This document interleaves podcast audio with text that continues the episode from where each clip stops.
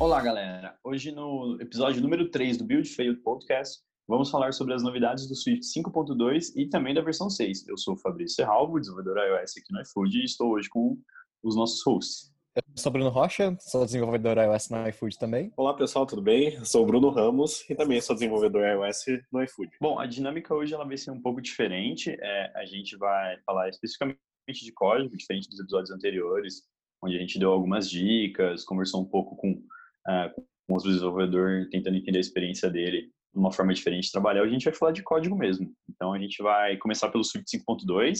É, bom, e na semana passada foi anunciado o beta do Xcode, a versão 11.4, e nela a gente conseguiu ver algumas novidades do Swift, no caso da versão 5.2. Vocês chegaram a dar uma olhada, Bruno Rocha, Bruno Ramos, sobre as novidades, as novas features, o que, que, que tá vindo por aí? Eu dei uma olhada, tem poucas coisas, mas as coisas que tem, pessoalmente, eu achei legal. Como, como vocês querem fazer? Vamos ir falando na ordem e vocês comentam? Tem coisas específicas que vocês gostaram? Sim, eu também cheguei a dar uma olhada na, nas novidades, saíram nas duas versões das linguagens e, teoricamente, eu gosto bastante de ver as novidades da linguagem que sai lá no Hacking with Swift, do Paul Hudson.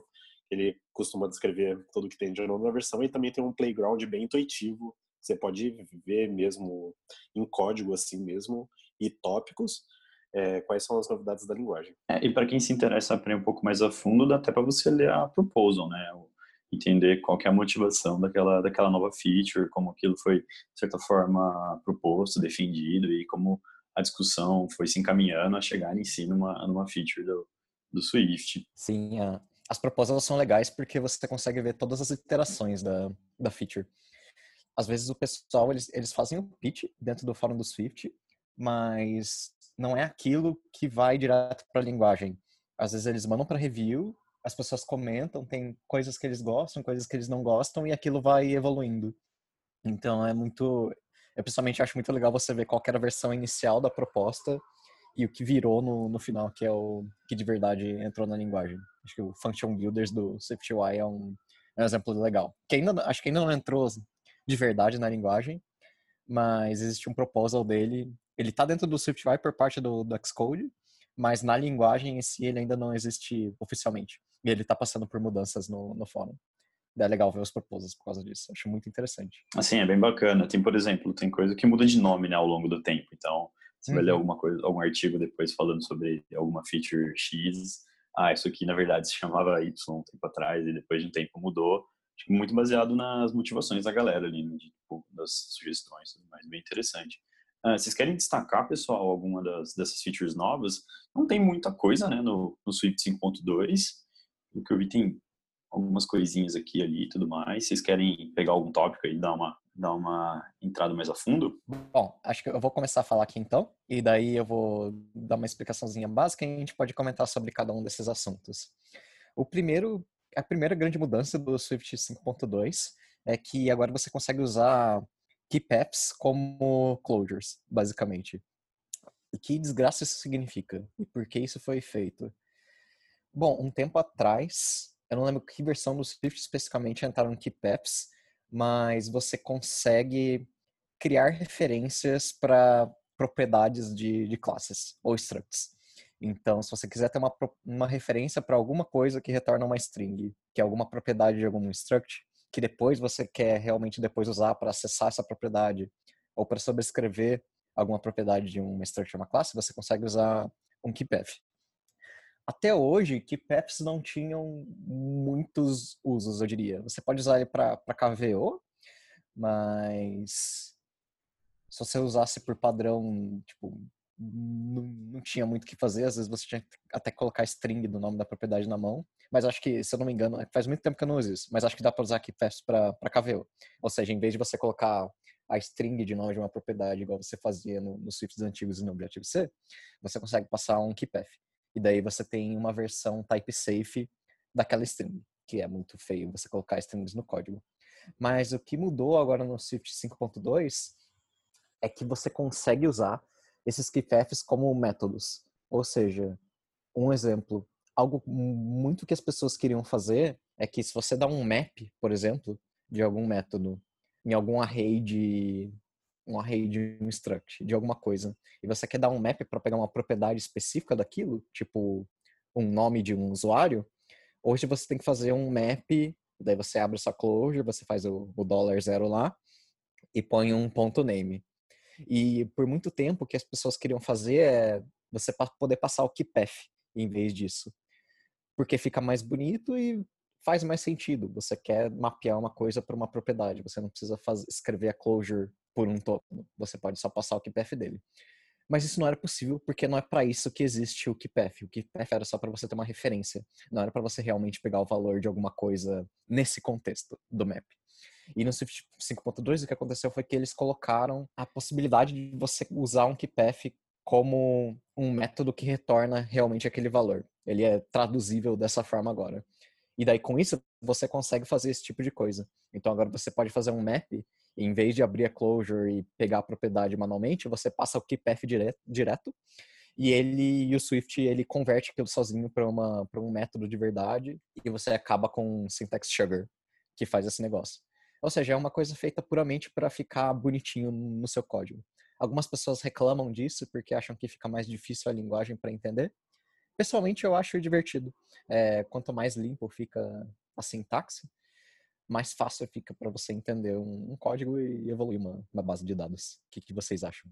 É interessante. Para quem não está acostumado, de certa forma, você tem que usar o barra, ponto e o nome né, da, do, seu, é. do seu atributo para acessar via Wikipedia. Eu não tenho ideia do motivo do barra. Algum de vocês dois sabe por que tem o barra antes? É porque como você coloca o nome da propriedade real, acho que se fosse um caso normal, se você colocasse só ponto o nome da propriedade, ele ia tentar realmente acessar a propriedade mas o KeyPath ele é só a referência. Então essa barra é como se fosse um é um atalho para você não precisar escrever tipo KeyPath de tal tal tal que recebe a propriedade. É só o, é, a nomenclatura que eles acharam para fazer isso.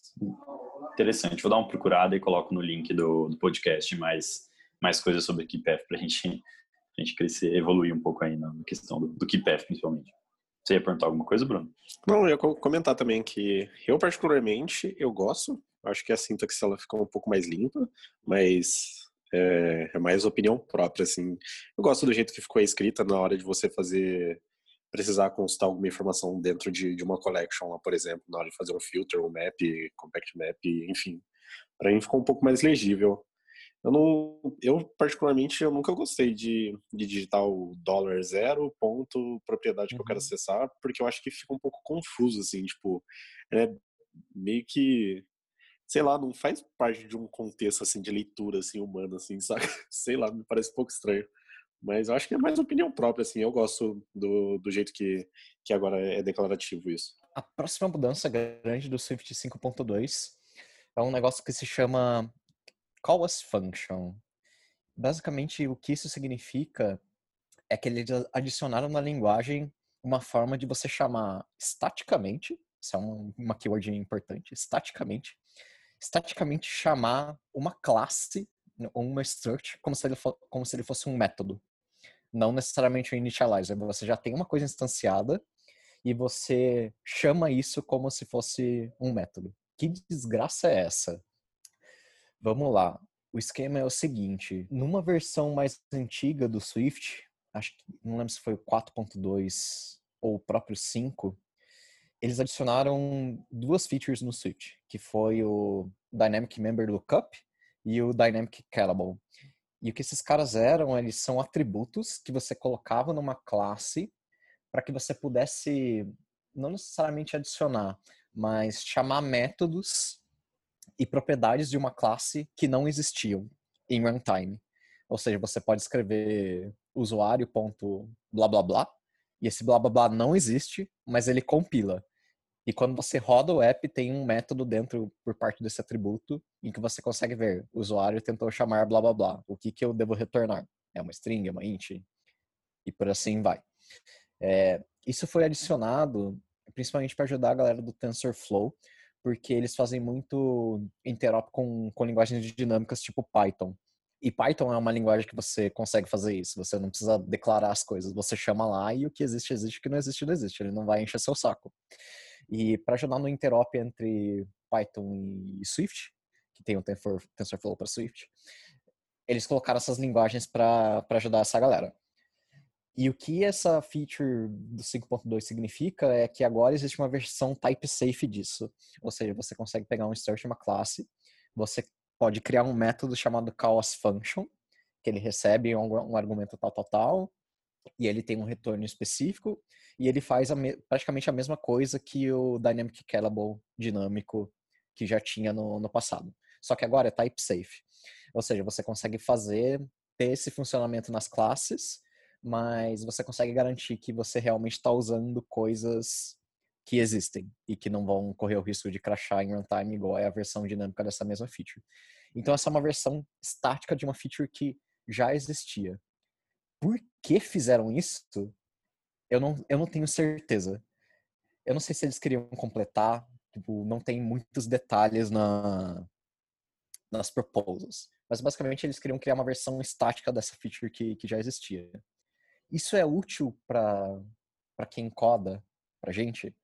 Eu acho que não. Eu, eu não sei por que, que eles. Eu não sei por que, que eles fizeram isso. Eu acho que eles estão muito fumados. Igual eu comentei um pouquinho no, no KeePath que tinha gente que achava estranho colocar. Fazer essa feature do KeePath, porque isso dificulta um pouco a linguagem.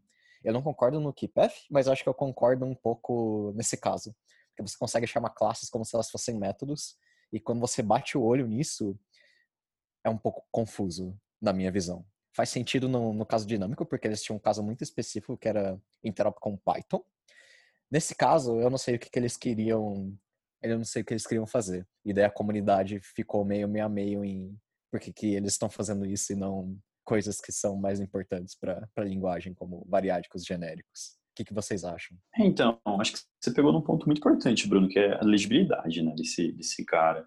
Porque quando você lê a declaração daquela struct, por exemplo, você está vendo ela de fato, aí você encontra, se depara com um método, um calls function que retorna um inteiro, um booleano, enfim, qual que seja o retorno, você consegue entender o que aquilo faz. Mas quando você olha de certa forma um cliente e vê que está consumindo aquele cara, fica assim, não sei, não sei se se vai cair nas graças da galera aí, digamos, mas enfim, é um recurso, né? Acho que acho que o ponto de da motivação da, da criação desse cara, não sei, tá meio no ar ainda, tô, tá, tipo, tô meio questionando, assim. Mas, enfim, é. acho que a nível de legibilidade pode, pode dar uma atrapalhada. Eu abri, eu abri o proposal aqui para dar uma olhada melhor e ele menciona uns casos que é por parte da motivação dele. Você pode usar isso como uma interface para facilitar algumas coisas como funções matemáticas, é, expressões, Aqui ele fala para trazer uma interface de sintaxe mais simples para neural layers, para um parsers. E, então acho que é muito baseado no que o pessoal do TensorFlow ainda está fazendo. Acho que eles só queriam ajudar a galera lá a ter uma versão mais type safe de uma feature que eles já usavam. Parece ser mais focado em coisas mais enterprise do que o dia a dia de um dev iOS mesmo. Sim, é, alguns pontos também a ser considerados é que o call function é, ela é uma keyword assim mesmo, né? Então você precisa declarar ela para que ela seja acessado como um método mesmo, certo? Sim, precisa chamar class function. É diferente do, do caso dinâmico, em que era um atributo que você colocava na classe e ele chegava num método. Nesse caso, ele é tipo é literalmente um método. Não tem mais nenhuma, nenhum requerimento. Você pode colocar isso em qualquer lugar. É, o, sobre isso também, é, uma das coisas que eu curti bastante, assim que eu saí do .NET e fui trampar com Swift, que é exatamente a escrita de métodos, é, os alias que você consegue passar por parâmetros e dá uma, é, uma legibilidade muito maior para quando você está escrevendo e quando você lê o código. Eu acho que, que isso, particularmente, eu não gosto muito porque ele tira um pouco disso. É, porque aí, tipo, o que seria a legibilidade da escrita dessa sua classe e esse seu método seria mesmo como você declara isso numa constante lá, por exemplo. Então você daria um let é, login e aí nesse caso você daria uma legibilidade. Aí ficaria tipo um login with user and password, mas aí eu acho que ficaria bem aberto assim, sabe? Então eu particularmente não gosto tanto. É, outra coisa também é sobre esse método. Eu tinha visto que em casos de, de uma struct, por exemplo, que os dados não são mutáveis, é, a declaração desse cara ele tem que ser mutating lá, certo? Uhum. Ele suporta throws, retrows, então você consegue brincar bastante com esse cara. Beleza. Bom, o próximo, a próxima feature é uma mais fácil da gente conversar, que é basicamente subscripts agora podem ter argumentos default, ou seja, igual no método padrão, você pode ter um argumento, uma propriedade dentro do método, ela tem uma, um argumento default. Eu acho que isso não existia porque isso é algo que é bem mais incomum de fazer e a sintaxe do, de um subscript ele fica diferente de. Ele é tratado de forma diferente de como os argumentos de um método seriam tratados. Então, por isso que existia para um e existia para outro, digo isso dentro do, do, compilador em si. E agora eles adicionaram também de volta no. Para colocar funcionar no, no subscripts. É legal, uma mudança de tipo, não, não afeta quem. Se você não quiser usar, você não usa. Acho que para quem tem tiver casos interessantes, acho que isso é uma coisa legal. Sim, é, acho que na, acho que na 5.1 que adicionaram nos em casos de enum, né? No site de Velo, e você consegue passar um cara padrão agora, não? Me parece que eles estão é, tentando uhum. adicionar no que está faltando, assim, basicamente. Legal. E por último, a última feature importante do Swift 5.2 é que dentro do compilador eles refizeram bastante toda a estrutura de, do que eles chamam de diagnósticos, que é os erros que aparecem de volta para você. Isso foi feito mais por causa do SwiftUI. Eu não sei se vocês brincaram com o SwiftUI quando ele lançou, mas uma das maiores reclamações que tinham quando isso aconteceu é que quando dava erro em alguma coisa, os erros eram muito difíceis de, de serem lidos. Eram erros iguais do Swift normal, digamos assim, mas o SwiftUI ele não é normal. Então ele te dava erros de coisas que estavam faltando, coisas que precisavam ser feitas, que não condizem com o que o SwiftUI é de verdade. Ou seja, se você passasse, se você tivesse um botão e o tamanho dele estava no, no, tipo errado, então se você passou um int para um CG float, ele não ia te falar, ah, você passou o int onde devia dar CG float. Ele ia te dar um negócio muito mais obscuro, como o tipo que você está retornando no método como um todo é um opaque type de um negócio genérico, genérico, genérico, genérico, genérico, quanto devia ser genérico, genérico, genérico, genérico, genérico. Ou seja, era uma versão muito mais low level do que realmente estava acontecendo. Isso estava incomodando muita gente. Então, no Swift 5.2, eles conseguiram mandar uma versão upgradeada de todo o sistema de diagnósticos do compilador, mas apesar disso então não fazer muita diferença no Swift imperativo, no Swift declarativo ele arruma esses casos. Então agora se você erra alguma coisa, ele fala de verdade o que você errou e não a versão low level disso.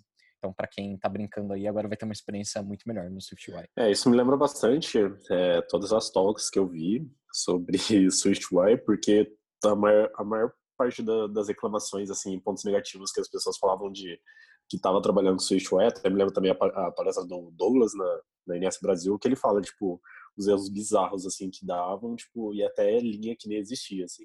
Então, até imagino que seja um pouco pelo mesmo motivo. E teve até uma vez no, no, no Twitter um rapaz tinha colocado um erro que, que tava dando lá no, no Xcode, e aí eu perguntei para ele se era erro de, de cache de optional, assim.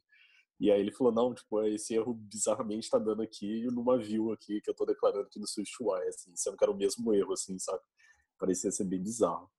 Bom, é, ela é bem legal, assim, quando a gente vê as novidades da, da linguagem. Algumas são bem motivadoras a gente querer estar tá aplicando dentro do nosso projeto.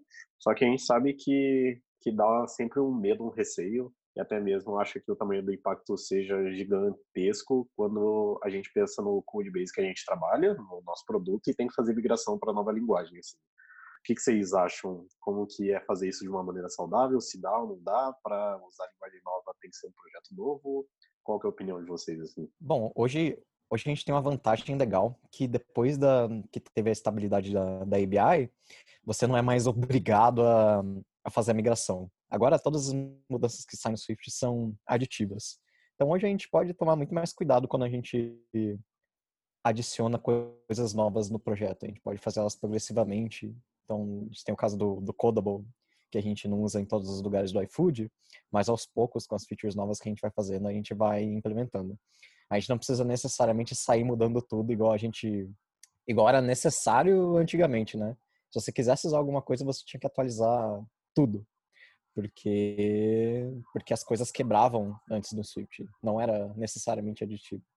Mas agora uma boa é não, o que eu tento fazer, o que eu gosto de pensar para fazer, é não sair mudando tudo e sim ir adicionando com as coisas novas. E daí quando você mexe em alguma coisa antiga que pode usufruir de alguma mudança nova, você consegue atualizar aquilo, refatorar, sem se preocupar com alguma coisa quebrando, graças à estabilidade de ABI do, do Swift. Sim, acho que esse é, esse é um ponto e tanto, né? Já que na, na teoria agora a gente usa os recursos novos e, e, não necessariamente a gente tem que trocar o antigo pelo novo. Então, isso dá tranquilidade para a gente. Conforme as coisas vão saindo, a gente começa a utilizar, né? Então, às vezes aparece, pode aparecer aqui ali um, um com com Associated Value é, uma implementação padrão, enfim, a gente vai vendo aos poucos essas coisas aparecendo. Acho que agora está bem mais tranquilo. Eu lembro que, eu nem sei se hoje no Xcode tem, mas bem antigamente, assim, ele até tinha um, um assistente, de certa forma, né, de migração. Não sei se vocês lembram disso. Isso, ele lá, ainda tem. Ele ainda tem, ele continua tendo. Ah, boa. E você testou recentemente? Deu bom assim? É, eu lembro que a última vez que eu usei esse assistente foi na migração do projeto que eu tava, a gente usava o Swift 3 eu fui migrar ele pro 4, assim.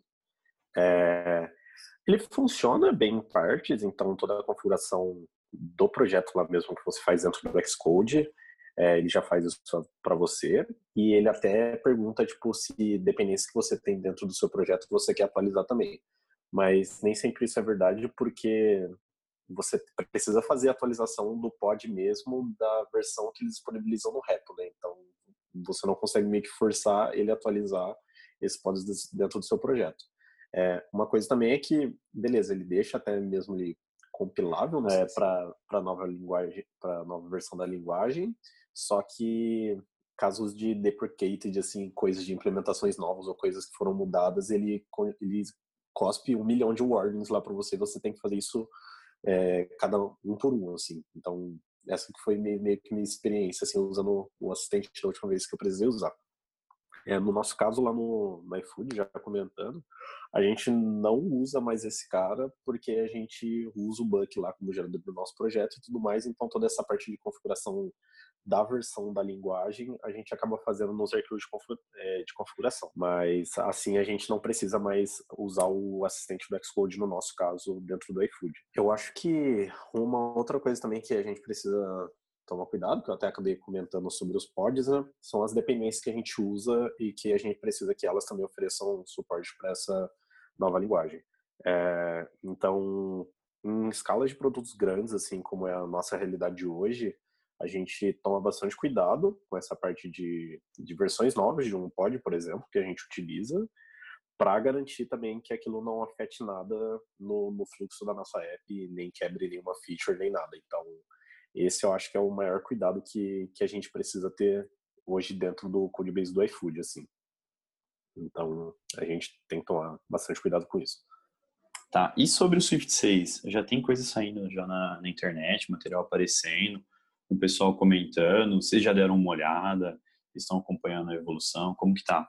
Bom, no, no fórum do Swift, o Ted Kremnick, que é um, um dos gerentes dessa parte do Swift da Apple, é, ele escreveu um, um, post bem grande falando sobre o caminho que o Swift como ecossistema em si quer prosseguir no, no caminho para o Swift 6. Isso não é necessariamente só pela linguagem, como, como vocês sabem, se vocês não souberem, é muito legal olhar.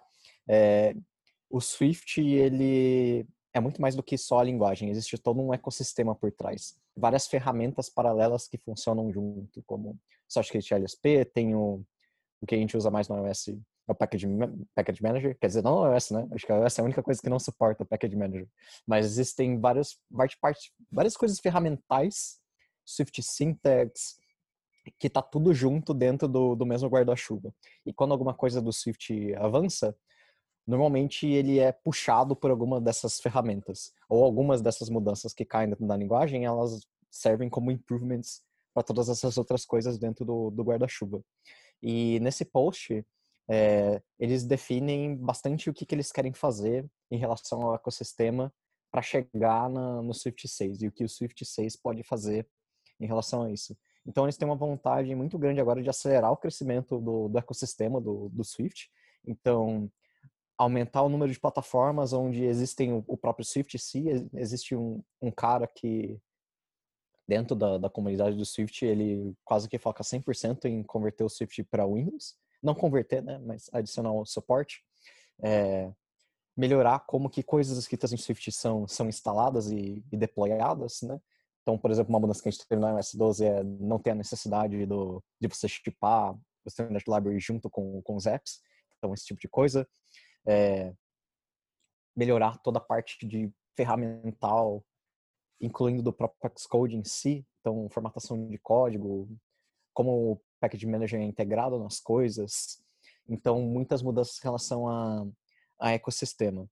Em relação à linguagem em si, especificamente, o que eles falam é que no Swift 6 vai ter uma. Achei. É, mas ele tá. Ele vai ter um foco muito maior nas capacidades da, da linguagem.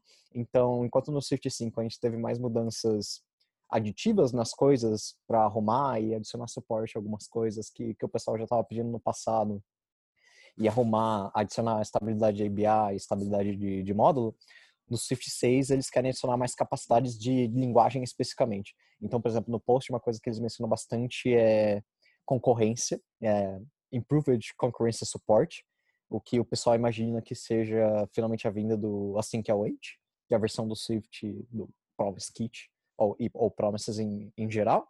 É, mudanças em relação a como o gerenciamento de memória funciona, mas isso mais internamente. E algumas coisas também que o pessoal já pede faz tempo. Eu, pessoalmente, procuro bastante, queria bastante no Swift um negócio que se chama os genéricos variádicos, que é você poder ter genéricos infinitos num método, assim como você pode ter propriedades infinitas num método, que é o que a gente chama de, de variádico. Então a gente vai ter mudanças muito mais de capacidades do que improvements de coisas que, que já existem. Bom, pessoal, então é isso. Uh, deu para cobrir bastante coisa do Swift 5.2, deu para falar um pouco sobre o que está vindo aí, né, do, do, Swift 6. A gente vai deixar os links na descrição do podcast e é isso. Uh, Bruno, você tem um recado? Sim, é, lembrando que esse foi um episódio do Build do podcast que trouxe um pouco mais sobre programação e Swift em si, ao invés de metodologia ou estilo de vida de trabalho. É, então, fiquem à vontade para nos dar feedback sobre o que vocês acharam desse episódio e também é, mande mensagem para a gente se você queira participar de algum episódio ou sugerir algum tema sobre tech, processo, enfim, tudo que envolve é, desenvolvimento para plataformas Apple. Então, é isso. Valeu, galera. Valeu, galera. Valeu, pessoal. Tchau, tchau. Até a próxima.